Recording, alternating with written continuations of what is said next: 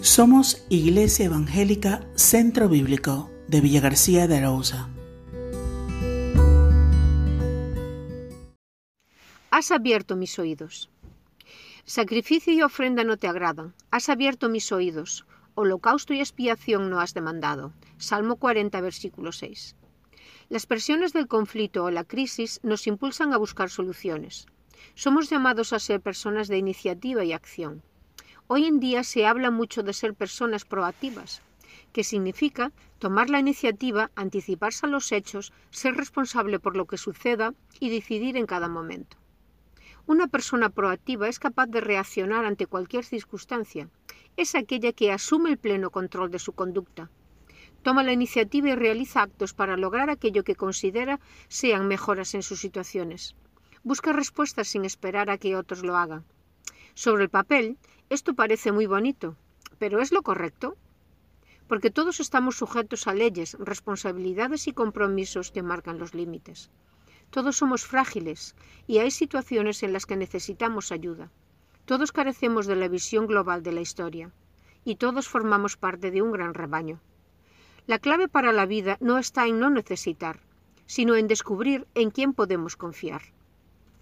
Dios dice que no se agrada de todo aquello que hacemos, pretendiendo granjear su favor para con nosotros. Esas promesas, compromisos, esfuerzos, sacrificios que estamos dispuestos a efectuar en nuestra experiencia para encontrar la respuesta de Dios a nuestra necesidad. De tal forma que compramos con nuestros sacrificios y ofrendas la acción de Dios. Dios no demanda de nosotros que paguemos el precio de nuestra culpa. Saúl era el ejemplo de una persona proactiva. Él era el primer rey de Israel, pero ya pronto en su historia, en lugar de esperar en Dios y confiar en sus directrices para la vida, comenzó a buscar soluciones. En 1 Samuel capítulo 13, el profeta Samuel se tardaba en aparecer en el campo de batalla y ofrecer los sacrificios para granjearse a Dios y que peleara por el pueblo. Pasó el séptimo día en que debía de llegar el profeta, los enemigos se envalentaban y el pueblo desertaba. Era tiempo de decidir seguir esperando o quedarse sin ejército o apaciguar a Dios con sacrificios que él no podía presentar. Optó por la acción, desobedeció a Dios y no tuvo confianza. En 1 Samuel 15, Dios le envía a derrotar a los amalecitas, enemigos acérrimos de Israel. Promete gran victoria para el pueblo, pero no debían de perdonar vidas ni tomar tesoros de esta batalla. Saúl desoye a Dios y perdona al rey malecita y toman gran y buen botín. No cumplió la voz de Dios, y aún quiso presentarse delante del profeta Samuel, presumiendo de su obediencia. Capítulo 15, el versículo 11 y 13. Pero los rebaños le delataban.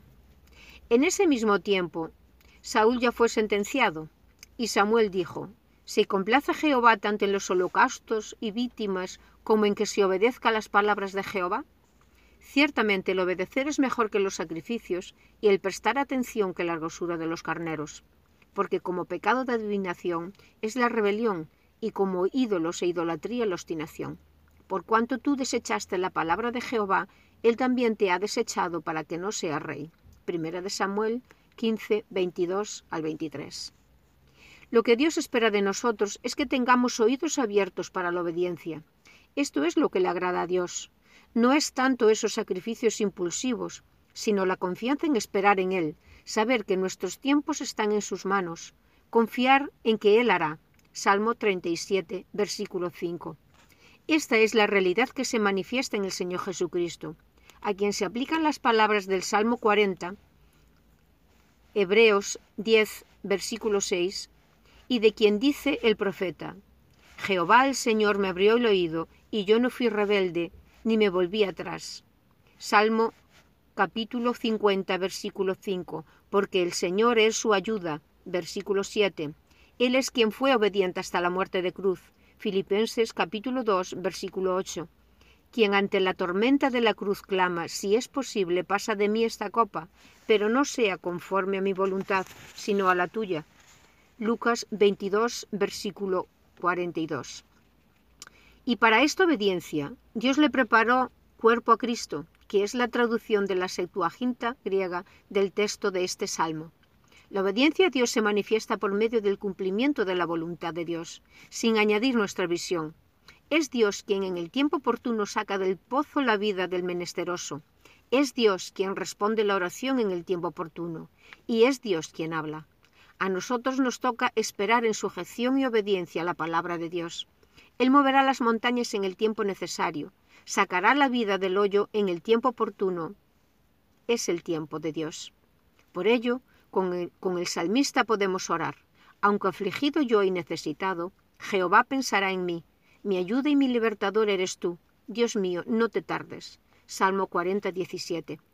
Pero entre tanto Dios nos responda, no intentes hacer la obra de Dios. Espera pacientemente, atado a la promesa de Dios, confiando en la palabra de Dios y no en tu prudencia. Y Dios responderá a tu clamor.